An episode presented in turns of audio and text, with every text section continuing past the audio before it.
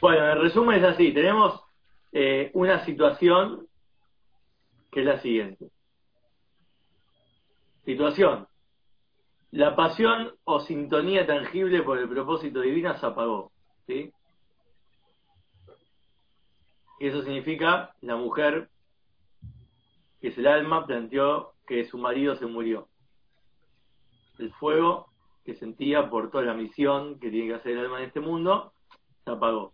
Y ahora tenemos un problema más, que eh, como dejó deudas, eh, cuando uno obtiene un apagón, eh, empiezan los efectos secundarios.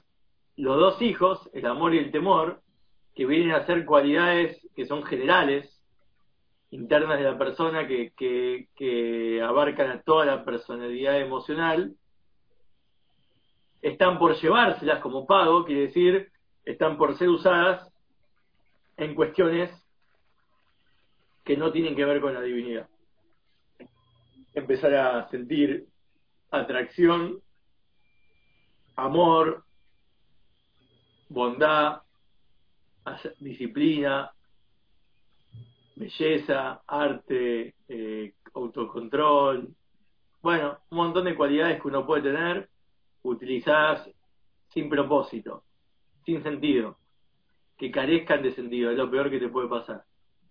Vivís una, una vida incluso quizás noble, en el sentido de que utilizás tu personalidad para bien, según vos crees, pagas los impuestos, tenés amigos, eh, cada tanto das caridad, está genial, pero muchas veces carece de propósito porque todo lo que la Torah te plantea es que tenga todo un propósito, un sentido bien, bien definido, no que no sean cosas sueltas que haces por porque te sale o porque te nace.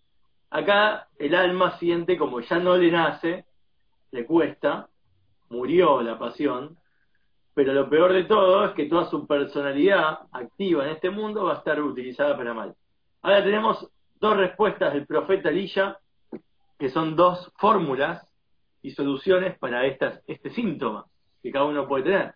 Una solución, solución uno, es hacer muchas mitzvot, pedir muchos recipientes vacíos. ¿Por qué son vacíos? Porque son como rituales vacíos que uno no, no, no entiende para qué, no siente qué, qué, qué beneficio hay en esto.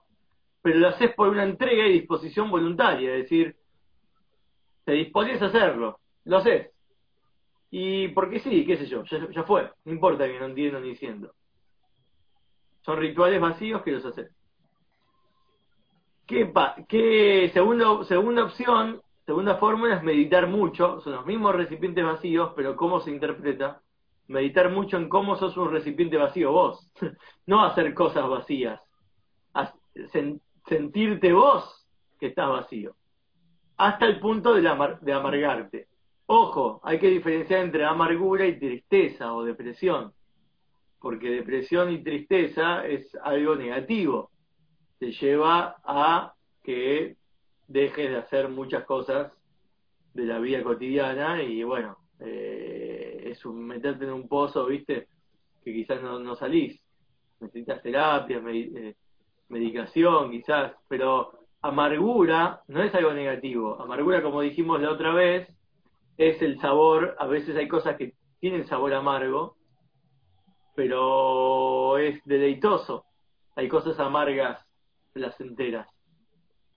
¿Sí? La idea es, es, lograr el nivel de que la amargura te traiga placer, en otras palabras. Y eso es con ejercicio, en lo que es gastronomía, es con ejercicio del, del paladar, digamos, trabajarlo mucho pero con el tema de espiritual también, es trabajarlo mucho en cuanto a la introspección.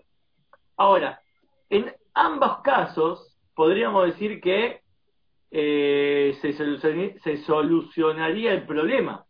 El problema era, el marido no va a resucitar, es decir, la pasión no va a resucitar, pero nuestro problema principal es que todo nuestro eh, amor y temor o toda nuestra personalidad activa eh, está siendo atraída, influenciada por cuestiones ajenas al propósito. Esto nos pasa a todos cada uno con sus cuestiones, pero uno toma decisiones diariamente que no van, no van en consejo. Vos no mirás el código de leyes de la Torá para decidir cómo tratás los cordones, eh, si caminás cuántos kilómetros por la calle, qué vas a comer hoy.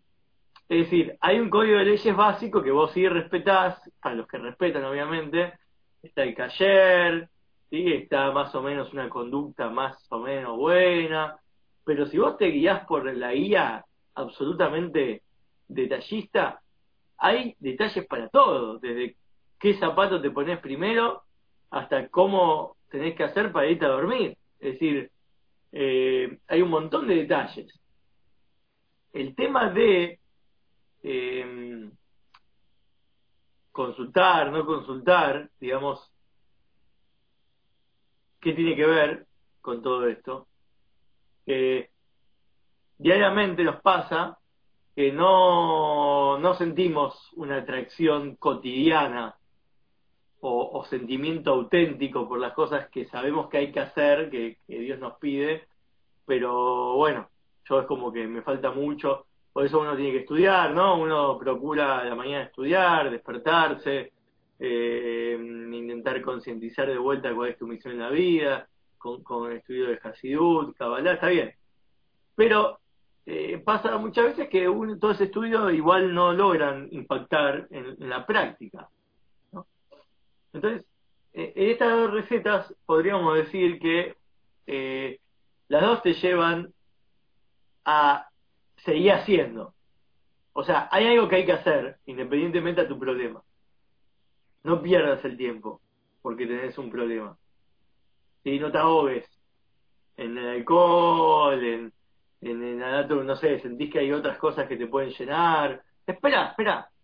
Vos seguís haciendo por un lado y por otro lado, el consejo es pensar mucho en la situación en la que estás. ¿De qué, ¿A qué te lleva? Resultado. Hacer muchas mitzvot solo porque hay que hacerlas, aunque no sientas, te lleva a despertar algo que antes no tenías. Porque vos sentías, si es que sentías, si no sentías, bueno, no importa. Pero si sentías antes, en algún momento de tu vida, y ahora no, y, si no sentías nunca, lo que te lleva igual a cumplir porque sí, es cumplir por porque sí, no es algo tonto. Uh, mirá, este chabón hace algo que no sabe qué está haciendo, igual lo hace.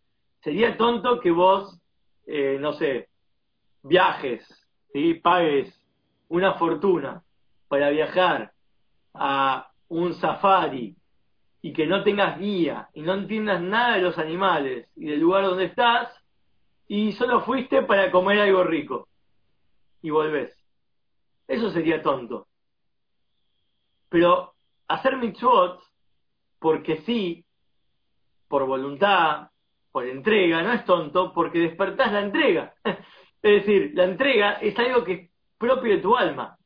El, el judío siempre se guió por su entrega. Cuando hubo alguna dificultad, como la Inquisición o el Holocausto, cuestiones donde te forzaban a, viste, convertirte o a morir, eh, es algo que quieras dejar tu, renegar tu religión, muchas de las personas, eh, una gran mayoría, y, incluso que no tengan conocimiento previo, eh, preferían mantenerse en su identidad que, que ceder. Y eso se llama la entrega del alma. La entrega del alma no es algo que es propio de alguien elevado, algo muy, alguien muy, muy particular es parte de todos. todos. Podemos llegar al nivel en el cual hacemos cosas porque queremos, aunque no sabemos realmente si disfrutamos o no. ¿Qué significa querer? Acá viene una pequeña explicación que es que depende si vos querés. Es decir, que vos entregues tu alma, que vos entregues tu disposición, tu voluntad para hacer algo, como por ejemplo mitzvot, rituales o acciones que son positivas desde el punto de vista de Dios, ¿no? Pero uno quizás no, está conectado. Esto no es algo que requiere mucho esfuerzo, es decir, no requiere renegar de tu ser. Eh, muchas veces es eh, simplemente ponerle ganas. Ponerle ganas. ¿Qué pasa cuando vos tenés que meditar mucho en cómo sos un recipiente vacío hasta el punto de la amargura? ahí cambia. Ahí sí hay un análisis interno que provoca una anulación de tu ser. ¿Por qué? Porque vos, como estudiamos eh, anteriormente, te tenés que finalmente sentir como una especie de sobra, un resto. Y ese resto o sobra, ¿qué significa que sobrás? Que es como que no servís para nada, ¿viste? Sentís que está todo mal, que, que vos viniste a este mundo y no estás cumpliendo con tu deber. No es depresión. Amargura significa que vos te sentís así y reconoces que sos eso. Sos una especie de que en verdad cualquier otro podía hacer las cosas mejor que vos. Y si vos viniste a este mundo, es, es por algo que realmente solo vos podés hacer. Eso que te lleva a la conclusión de la amargura. La amargura no te lleva, no sirvo para nada, cualquier otro lo puede hacer mejor, me suicido. Te, le paso el mano al otro. Amargura significa, me siento como que sobro acá. Siento como que no estoy logrando mi objetivo. ¿Y qué te provoca eso? Que accedes al nivel que siempre hay algo que en este mundo se esperaba de vos y no lograste y era lo, que tenías que hacer y eso siempre está accesible. No es que lo vas a perder porque no lo hiciste hasta ahora. Está accesible como el primer día que naciste. Entonces amargarte te lleva realmente a, poder lograr eso que, vos sentís que no hiciste. Porque si vos te, te haces un remordimiento sobre el pasado, te vas a deprimir uy, che, no, hice esto, uy, la verdad, ¿cuántos perdiste trabajo? Uh, perdí de casarme con tal, uy, me, pensás en el pasado y sentís que perdiste muchas oportunidades y que ya no hay más. Y eso te deprime. Acá es un autoanálisis de me siento como que no estoy logrando el objetivo y me siento de más. No, que antes no pude y ya no hay opción. Reconoce que es verdad algo pasó que perdiste tu, tu, tu orientación, tu sintonía. Perfecto. Medita mucho, quédate pensando en eso. ¿Qué te hizo perder la sintonía? ¿Por qué? No para que te quedes deprimido. Porque ¿sabes qué? La sintonía, esa se recupera. Pero tenés que saber cuándo la perdiste. Es como un recovery, ¿viste? En la computadora. Hay, hay cosas que puedes recuperar. De hecho, cuando borrás algo, hay programas que te lo pueden recuperar. Solo tenés que saber qué es lo que, qué, es lo que perdiste. Porque si vos no sabés lo que perdiste, no podés recuperar nada. Porque tenés que buscar exactamente las palabras del archivo que perdiste. Entonces, si vos meditas mucho, te vas a dar cuenta qué es lo que sentís que perdiste y que estás en falta. Y eso te hace reconocer tu propósito de vuelta y te hace actuar. Entonces, la diferencia entre hacer mitzvot porque, bueno, te dispones o amargarte es que hacer mitzvot porque te dispones no cambia mucho la situación. Lo que hace es, te despertó un valor que antes estaba dormido, que es hacer las cosas sin sentir, y te despertó la voluntad. Y depende de que vos quieras, porque si no querés, no hay ningún despertar. Y si querés, hay un despertar. Entonces, despertó algo nuevo, entre comillas, algo dormido, pero no cambió algo radical. Por lo tanto, el efecto a nivel cabalístico tampoco es radical. Existe lo que se llama, en Kabbalah estudiamos que está Arij, el, el atributo Arij, y tenemos las 10 sefirot, y después de las 10 sefirot está la voluntad y el placer. La voluntad se llama Arij. Arij es algo que está por, cuando uno tiene voluntad puede mover, viste, montañas, puede, con voluntad puedes hacer muchas cosas que, que no pensabas que, que, que estabas dispuesto a hacer, pero con voluntad. Si vos le ponés ganas a algo, aunque no te sientas eh, identificado con eso, lo vas a poder hacer. Como mucha gente hace cosas que no realmente no es que no está a gusto, pero si le pone voluntad, se levanta en la mañana, va a trabajar y lo hace. Entonces la voluntad, aunque no está dentro de tu istalgelut, quiere decir, no es que vos estuviste pensando que lo querías, te conectaste con eso que, pensaste y después lo hiciste. La voluntad es como que se saltea toda la jerarquía, pero a fin de cuentas es parte de tu jerarquía, porque es parte de algo disponible en, todos. En cambio, lo que se llama atic, cuando vos meditas mucho, como sos un recipiente vacío y te amargás, llegás a poder recuperar el placer. ¿Qué significa el placer? que habíamos dicho, habíamos dicho resucitar a los muertos, que llegás a nivel que resucite a los muertos. Porque ¿qué son los muertos? Personas que estaban sujetas a un istalselut, es decir, yo estoy vivo porque tengo un corazón que respira, que late y me hace respirar, que tengo un cerebro que funciona, tengo un cuerpo. Cuando todo eso se pierde, se pierde el funcionamiento corporal o mucha gente muere antes que muera realmente, muere a nivel objetivo, muere a nivel sentido. Hay mucha gente que pierde el sentido de su vida mucho, muchos años antes de morir. ¿sí? Ese viejo que ya no sabe qué hacer, que ya perdió su trabajo, que ya se jubiló y siente que ninguno de sus nietos o hijos le dan bola eh, y no sabe qué hacer, ¿viste? Y eh, está deprimido. En cambio, en la Torá te plantea un modelo de vida que, como dijo el Rebe, cuando te cumplió, no sé, 70 años, ¿viste? Le vinieron a decir, bueno, che, ya estás para jubilarte. Y se paró arriba de la mesa y empezó a bailar. ¿Jubilarte? Tomá. Eso no existe en el judaísmo. Es como al contrario, mientras más viejo, más sabio. Mientras más viejo, más entendés. Mientras más viejo, más te conectás. Mientras más viejo, tenés que tener más fuerza, no menos. Porque lo que te plantea la Torah es por encima de la, por encima del Istalshelut. Y la única manera de entender eso es como lo que vimos, lo, lo que es el Atic, es entender qué placer hay en lo que haces. ¿Cuál es el placer que podés derivar de lo que haces?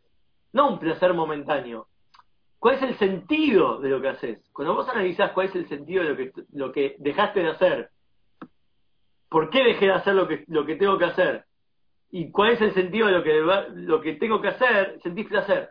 El placer es de, de encontrar el sentido de las cosas que haces. Eso es algo nuevo que quizás el mundo todavía no lo tiene asimilado mucho. Se llama logoterapia. Logoterapia es poder entender que hasta que incluso que el holocausto, para una persona que lo vivió, algo extremo estoy planteando, pero justamente el que inventó la logoterapia es alguien que sobrevivió el holocausto de esta manera, es encontrar el punto de sentido en esa situación. No significa justificar que, está, que pasó eso, que pasó eso por algo positivo. Es, a fin de cuentas, esta es mi vida si me muero mañana, me mata un nazi, me muero, ya está. Es igual que el otro que está que no tiene sentido para nada y no hace lo que le piden y se va a morir.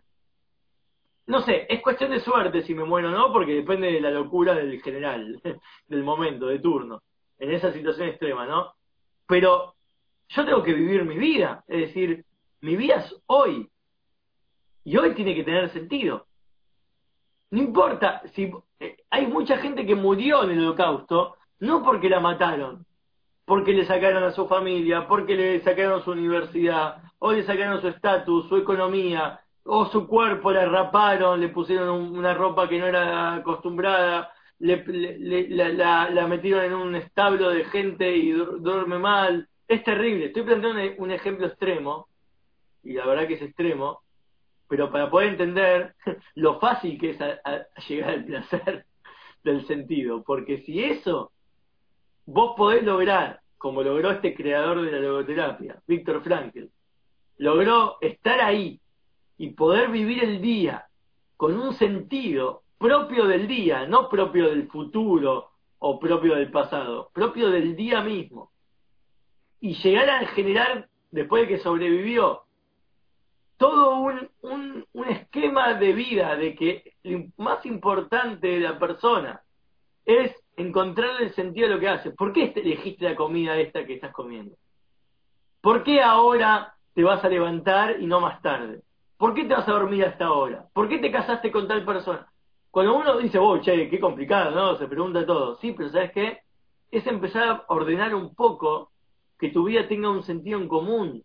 Que así como tenés una familia y así como comés y así como dormís, no son un rompecabezas suelto, que no se une, es algo que tiene un sentido común. Y obviamente él no conoce esto de la Kabbalah y el Hasidut, pero muy, muy parecido el objetivo es, te vas a dar cuenta que hay un Dios que te mandó a hacer un propósito divino, y el propósito divino significa comer, dormir, casarte, tener hijos, trabajar, todo lo que hace cualquier persona, pero que todo tenga un mismo propósito.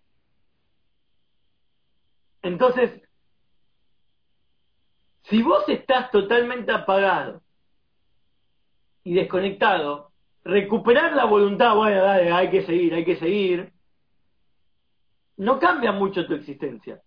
En la misma existencia, con un poco más de fuerza que antes habías perdido. Eso por un lado. Pero lograr quedarte pensando en, esperá, che, caí, ¿por qué caí? ¿Por qué caí? Y cuando descubrís que qué cosas te llevan a caer, que obviamente la Torah te ayuda a descubrir muchas veces es porque uno dejó de esforzarse en la tefilá, muchas veces es porque comes lo que no tenés que comer, muchas veces porque tratás mal al pro, no sé, cada uno sabe y cada uno también tiene, tiene que tener un, un guía, ¿no? Como para consultar, pero en tu propia meditación te puedes más o menos dar cuenta que habías perdido el sentido de lo que hacías. Y cuando recuperas el sentido, no es que eh, seguiste haciendo tu vida. Ahora toda tu vida cambia, porque ahora todo tiene que tener un sentido. Entonces lo que sea que vayas a hacer ahora es con sentido, con el objetivo divino. Entonces ya ahora estás cumpliendo el objetivo divino. No llenás con recipientes vacíos y después vas a vivir de todo eso. Después vas a recuperar tu amor y temor. Tranquilo. Hacé, hacé, hacé y después vas a recuperar. Acá es, ya hoy lo recupero. En el sentido de que hoy encuentro el sentido del hoy. Y no me frustro. Y no sigo adelante con cosas que no siento. Hago hoy un día pleno. Y mañana haces una nueva meditación para hacer un día nuevamente pleno y poder cada día estar conectado con ese placer. Eso por un lado, está bien, eso es todo lo que eh, parece, parece mentira, pero es lo que resume prácticamente lo visto hasta ahora, ¿no? No hay mucha novedad en esto, eh, en lo que vimos hasta ahora. Ahora, en el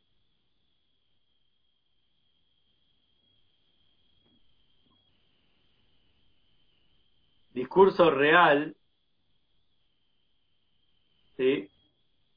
Lo que plantea la pregunta que sigue es, vos me dijiste, dijo el profeta, vos hacés esta fórmula y vas a vivir del sobrante, vos y tus hijos. Quiere decir que vos vas que recuperar el amor y el temor en algún momento. ¿Qué significa el amor y el temor?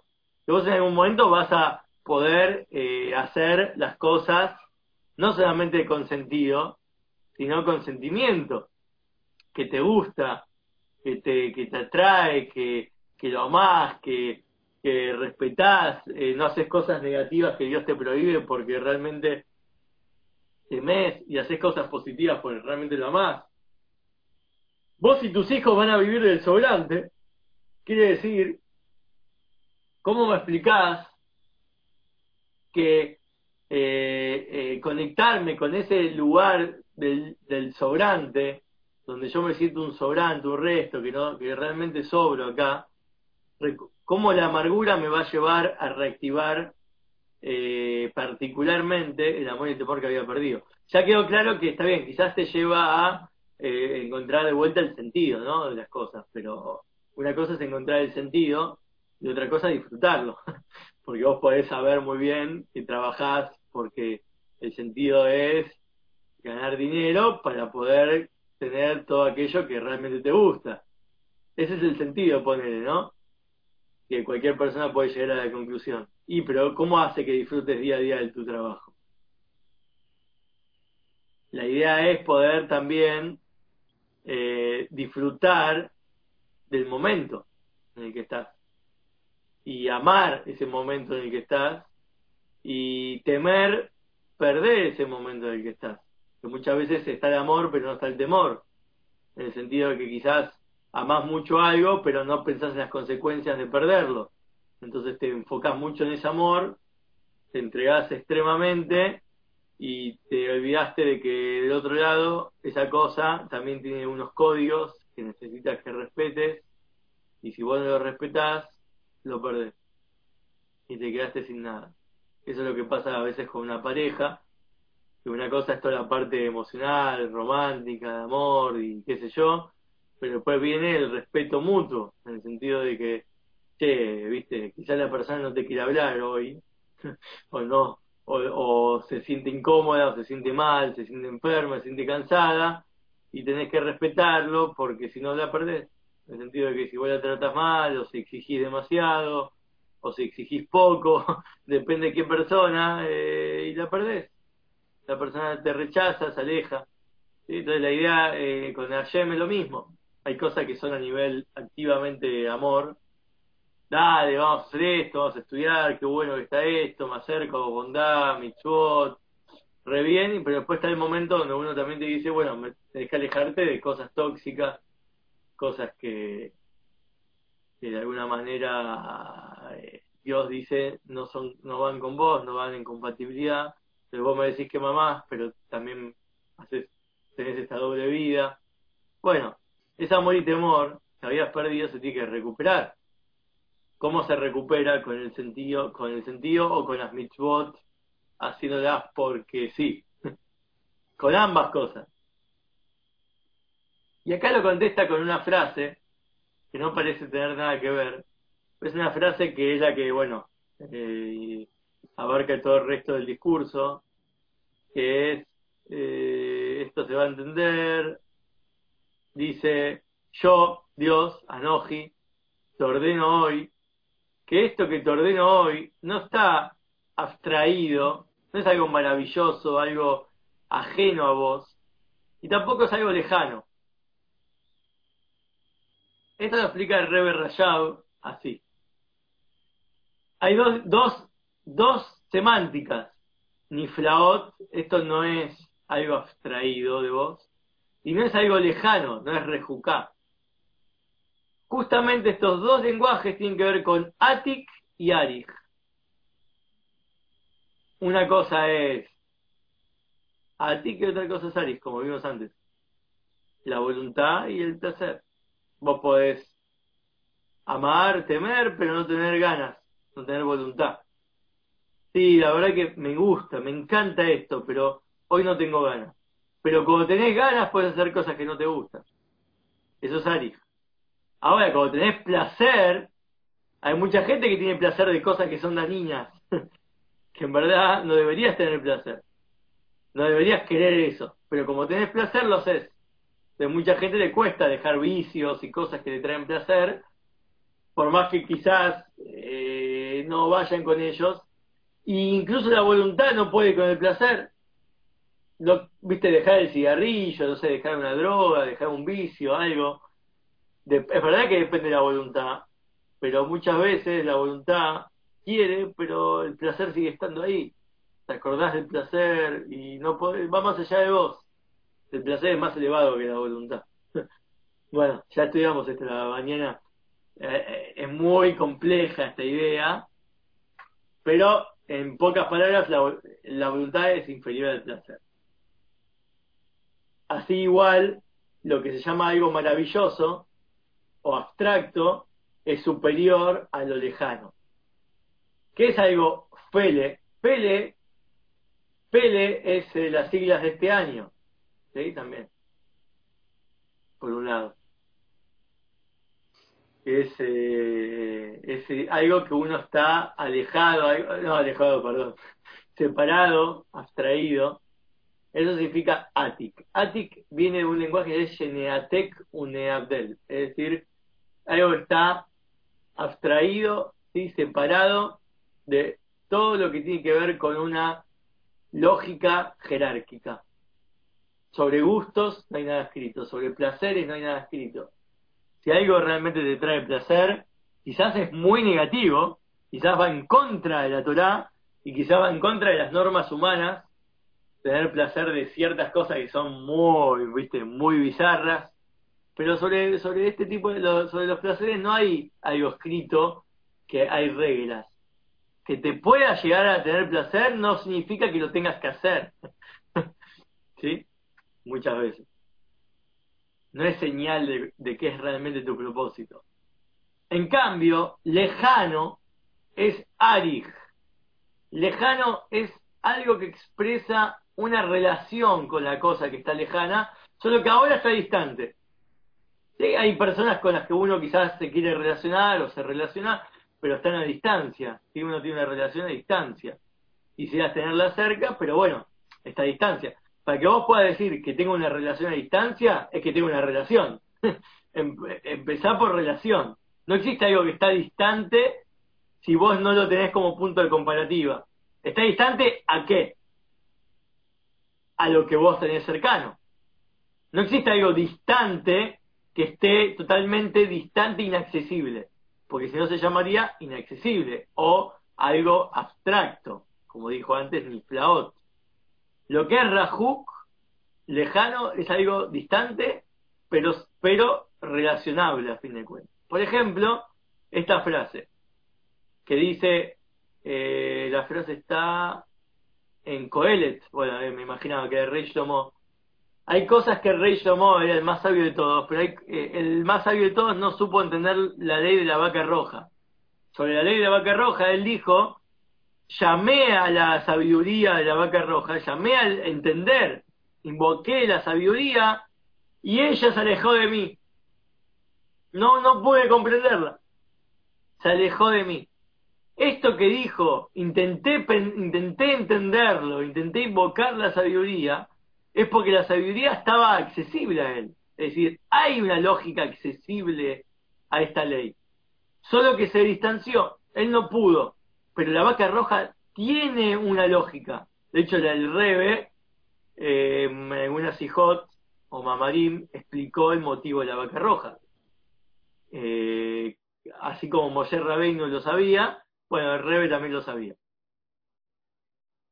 Porque esto significa que existe dentro de la posibilidad de acceder a esa lógica, pero para él fue distante, él no tuvo mérito. Slomo no, por alguna razón, le fue distante a él entender. Sí, pero no significa que no lo puedas entender. Esto que dijo es porque la seguridad está relacionada a él, solo que se alejó. Bueno, ahí explica que cuando tenemos que analizar la frase que dijo yo, Dios, te ordeno hoy, y que lo que te ordeno hoy no es algo abstracto de vos, y no es algo distante, significa, no es algo abstracto de vos, significa que las mitzvot son algo que corresponden a algo que está por encima de un motivo, por eso significa un placer. Está, es, es como que me preguntes por qué me gusta el chocolate blanco más que el negro. Y yo qué sé, ¿entendés? No es que el chocolate blanco te volvés más rico, te volvés más sano. Es, quizás es igual de, insano y de, un montón de cosas que, es igual que el negro. Pero me gusta el blanco, qué sé yo, me gusta ese color. Vas cuando eras chico comías ese chocolate o te daban ese chocolate tus papás y te, te da ese recuerdo nostálgico. Entonces hay una explicación. No, está bien, bueno. de verdad, está bien, pero eh, de alguna manera tiene que ser algo que, que uno le gusta porque le gusta por igual, que yo, dos chocolates negros o dos chocolates blancos, no sé, vas al kiosco y es el mismo, el mismo chocolate, la misma marca, el mismo color, el mismo gusto y elegiste uno antes que el otro. Eh, ¿De qué depende? ¿Por qué elegiste uno antes que el otro? qué sé yo, ¿eh? no, no tiene explicación. Igualmente, sobre el chocolate negro, blanco, frutilla, frangüesa o cualquier gusto, en general, vaya que hay una explicación de esta vida, quizás es más, más oculto. ¿Por qué tus padres te dieron eso? Es decir, seguí investigando. ¿Por qué te llevaron a eso? ¿Por qué eso te hace? ¿Por qué eso se impregna en vos y se impacta en vos de una forma en que, en que realmente se vuelve algo placentero?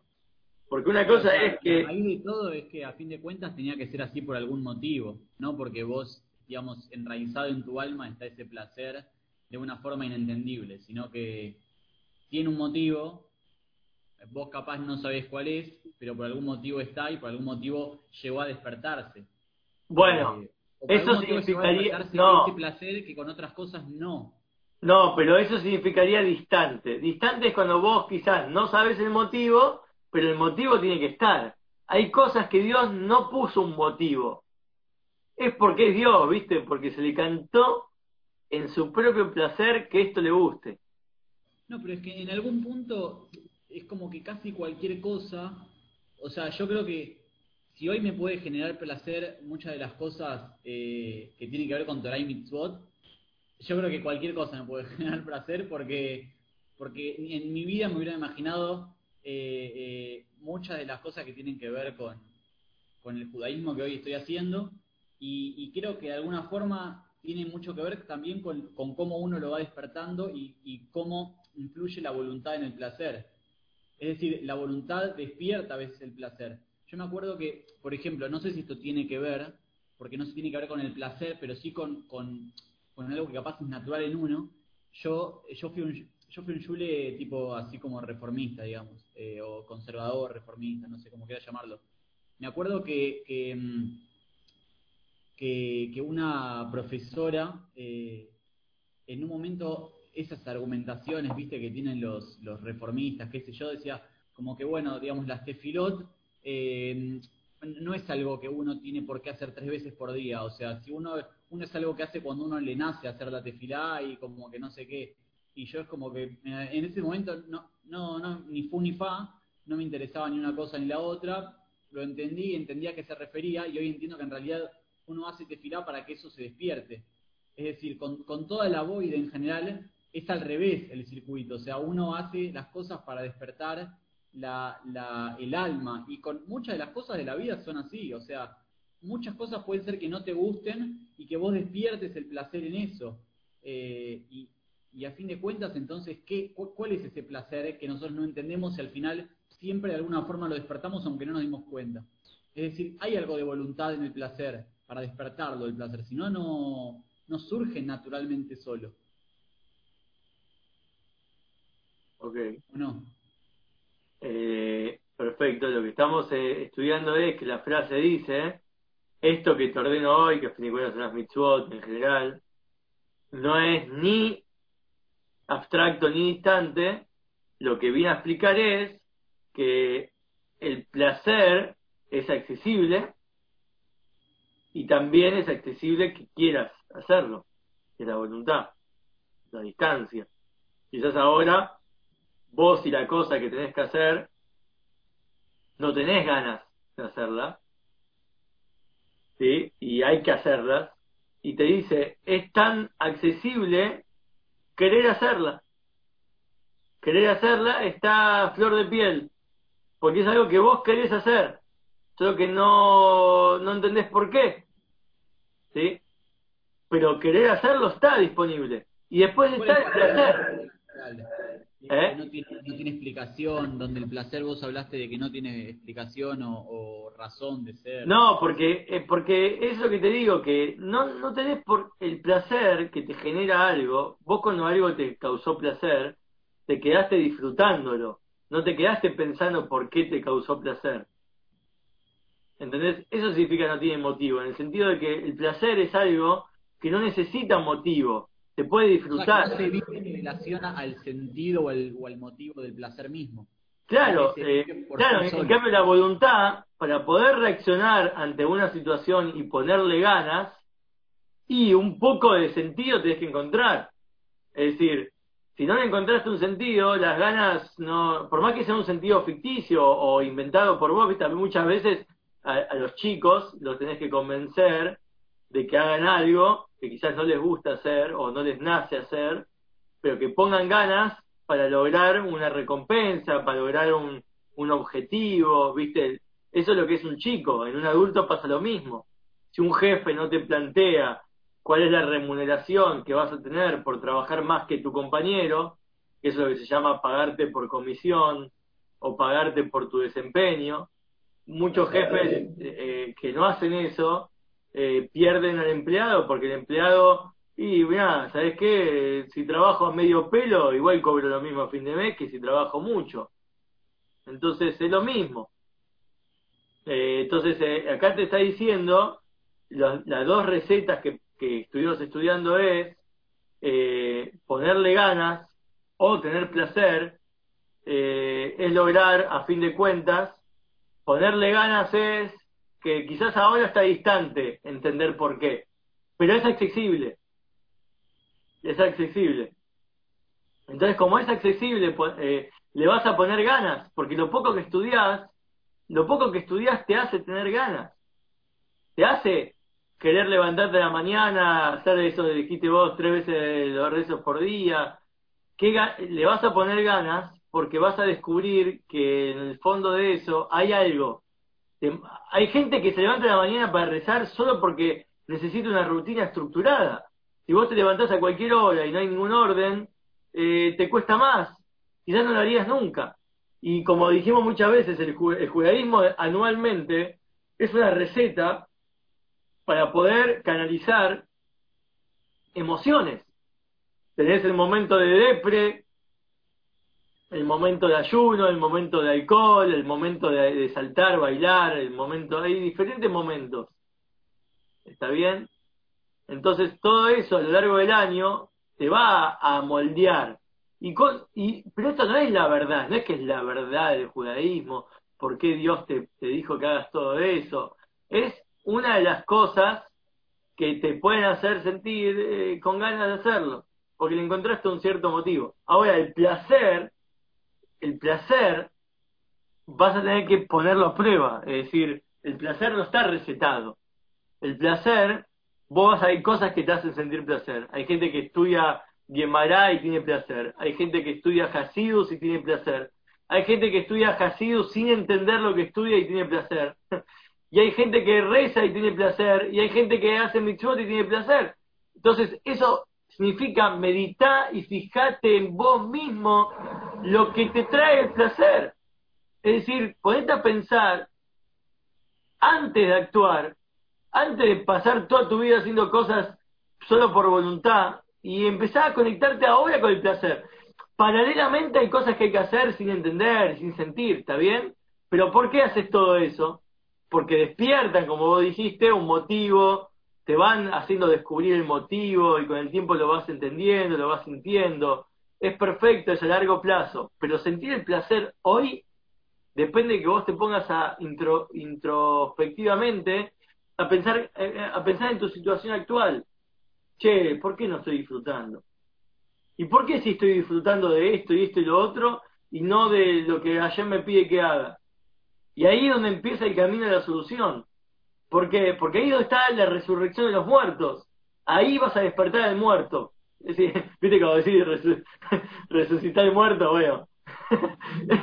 Este, este es el Viagra espiritual. Es decir, eh, es levantar algo que vos antes en algún momento de tu vida lo tenías re despierto, lo tenías re activo, lo tenías re, viste, funcionando a full y todo te iba y en todo se despertaba y de pronto murió de pronto se durmió y tenés que resucitarlo.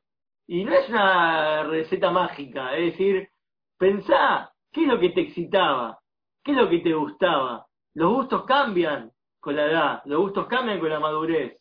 Mientras más sabés, más te das cuenta que no sabes nada. Perfecto. Entonces, mientras más sabés, más hay, hay cosas que te va a costar sentir placer. Cuando uno prueba una cerveza, empieza por una cerveza dulce y después solo le gustan las amargas. Y después ya no le gusta más la cerveza, quiere tomarse un trago súper alcohólicamente amargo y ya no le pega eso y necesita más. Entonces tenés que... Y después llegas a un lado donde no puedes tomar alcohol porque si no el médico te, te, te dice que, que, te va a pasar algo grave. ¿Y cómo haces para seguir adelante? Tenés que identificar tu situación actual. Sí, no, no, eh, la idea es resucitar, no, no morir. Eh, la idea es poder recuperarte. Me acuerdo una vez mi pediatra me dijo, hay gente que tiene 50 años y viene y me dice, che, eh, juega al tenis y, me quiebro los huesos, eh, cuando yo antes no me pasaba, me enfermo cada dos por tres. Che, pero flaco, ¿te diste cuenta que tenés 50 años y antes tenías 20? Es decir, cambió la edad. Quiere decir, ahora no es que no podés jugar y disfrutar de la vida, Ahora tenés que cambiar las prioridades para saber con qué sí disfrutar. Tenés que cambiar tu estilo de vida para seguir disfrutando como a los 20, pero con tu nueva edad y con tu, nuevo cuerpo. Eso me lo dijo un médico, o sea, es algo muy filosófico, pero es algo medicinal. Hay un momento en la vida donde el cuerpo mismo te pide cambiar. Y es interesante porque, de hecho, este discurso eh, termina y, bueno, propone la idea que con la redención nuestros cuerpos van a nutrir el alma. ¿Qué quiere decir? Nuestros cuerpos van a entender mucho mejor la realidad eh, espiritual del mundo venidero, de la Gebulá, que nuestras almas, porque nuestras almas venían configuradas para cumplir un propósito, venían configuradas para eh, trabajar contra un alma animal, para refinar un mundo tosco y hostil. ¿Viste como la persona que sigue en la guerra? Tipo, yo me acuerdo en Israel, conocí un chabón que seguía siendo, es argentino, y seguía pensando que seguía Videla, seguía el golpe militar. El tipo nunca quiso leer más diario de Argentina, y el tipo vivía ahí, en Israel, de una forma, viste, con todos los libros en su biblioteca de socialismo y qué sé yo, y el tipo me preguntó, che, ¿sigue estando el golpe militar en Argentina? O sea, yo pensé que me estaba cargando, pero ¿por qué? Porque el tipo seguía en el refugio pensando que la vida seguía siendo hostil, seguía siendo soldado, viste, de Vietnam, seguía siendo un tipo que sentía que todos iban en contra de él, paranoico de que cualquier cosa que él iba a difundir lo van a escrachar, lo van a, lo van a, lo van a tirar abajo. Y no es así, este mundo cambió, hoy en día el mundo es, todos pueden opinar, todo el mundo puede decir lo que quiere, hay presidentes que, que son gente que hace lo que quiere, ¿viste? Eh, y, y, y, son líderes, es decir, eh, eh, este es poder entender que las cosas cambiaron en el sentido de que el cuerpo reconoce que ahora quizás la redención, que uno piensa que era algo lejano, que, era algo abstracto, que viene Goku en la nube y te va a salvar, va a venir volando un, viste, un Superman a salvarte la vida, y ya está todo revelado, en el sentido de que está todo puesto, las herramientas para que vos tengas una vida plena de sentido, con placer y disfrutes del día a día, más allá de la crisis económica, más allá de los problemas de las enfermedades, de la muerte, de los parientes, de las peleas, que hoy en día, con todo eso inclusive, con todo eso que en algún momento va a terminar, que no tiene nada que ver con la Geulá, sino que tiene que ver con el final, que Dios algún día lo haga, el cambio, pero el cambio va a venir cuando vos también no te des cuenta que es algo novedoso, en el sentido de que yo ya estaba ahora disfrutando de todo eso. Yo puedo encontrar una forma de vivir y disfrutar a pesar de todo lo que está ocurriendo. Es decir, es algo accesible y es algo que a pesar de ser abstracto, que vos no tenés la clave para de un día para el otro resucitar a los muertos y curar las enfermedades y ser millonario, está bien, pero es algo abstracto, pero es algo que no es abstracto, te dice. Está todo disponible, está todo accesible, todo, de todo y para todo. Es decir, eso es lo que significa. Y el cuerpo lo siente, el cuerpo siente como todo está, eh, se va adaptando a él, a, su, a, una percepción, y cuando cambias de edad, y cuando tus comidas tienen que cambiar, te vas, te vas a dar cuenta. Y te vas a dar cuenta y vas a cambiar de forma natural tu alimentación, y vas a cambiar tu forma de hacer ejercicio, vas a cambiar tu forma de conducirte. Es algo natural. Tan natural que, que no, no lo puedes creer. Es decir, eso significa, eh, en pocas palabras, eh, que el cuerpo va a nutrir al alma, que, el cuerpo mismo, la materia misma, va a probar que no, ya está, está todo refinado y el alma deja, deja de pelear contra mí. No, no estamos queriendo dos cosas opuestas. No es que yo digo A y vos me planteas B y tenemos que luchar. Eso es lo que significa eh, que, viste, que Dios dice en las leyes, hay una frase que dice, me vencieron, hijos, me vencieron. Cuando que Dios puso la Torah en este mundo, para que nosotros podamos deducir dentro de nuestra propia capacidad cómo son las cosas. Y por más que venga una voz celestial y te diga, che, ¿sabés que esto que decidiste está mal? Porque Dios no quiere eso, vos podés decirle a esa voz, disculpame, pero yo no entiendo lo que decís, y la Torah vino a este mundo, no se quedó en el cielo. Entonces, según yo entiendo, esto es kosher y esto no. Y ahí dice Dios, me ganaron. Es decir, tiene razón. Yo bajé la Torah, por más que la Torah es abstracta, por más que la Torah, como dijo antes, Viste que está la Torá, el pergamino es eh, tinta negra sobre el pergamino blanco. Bueno, vos pensás que la tinta negra es todo lo que, lo que vos tenés que prestar atención.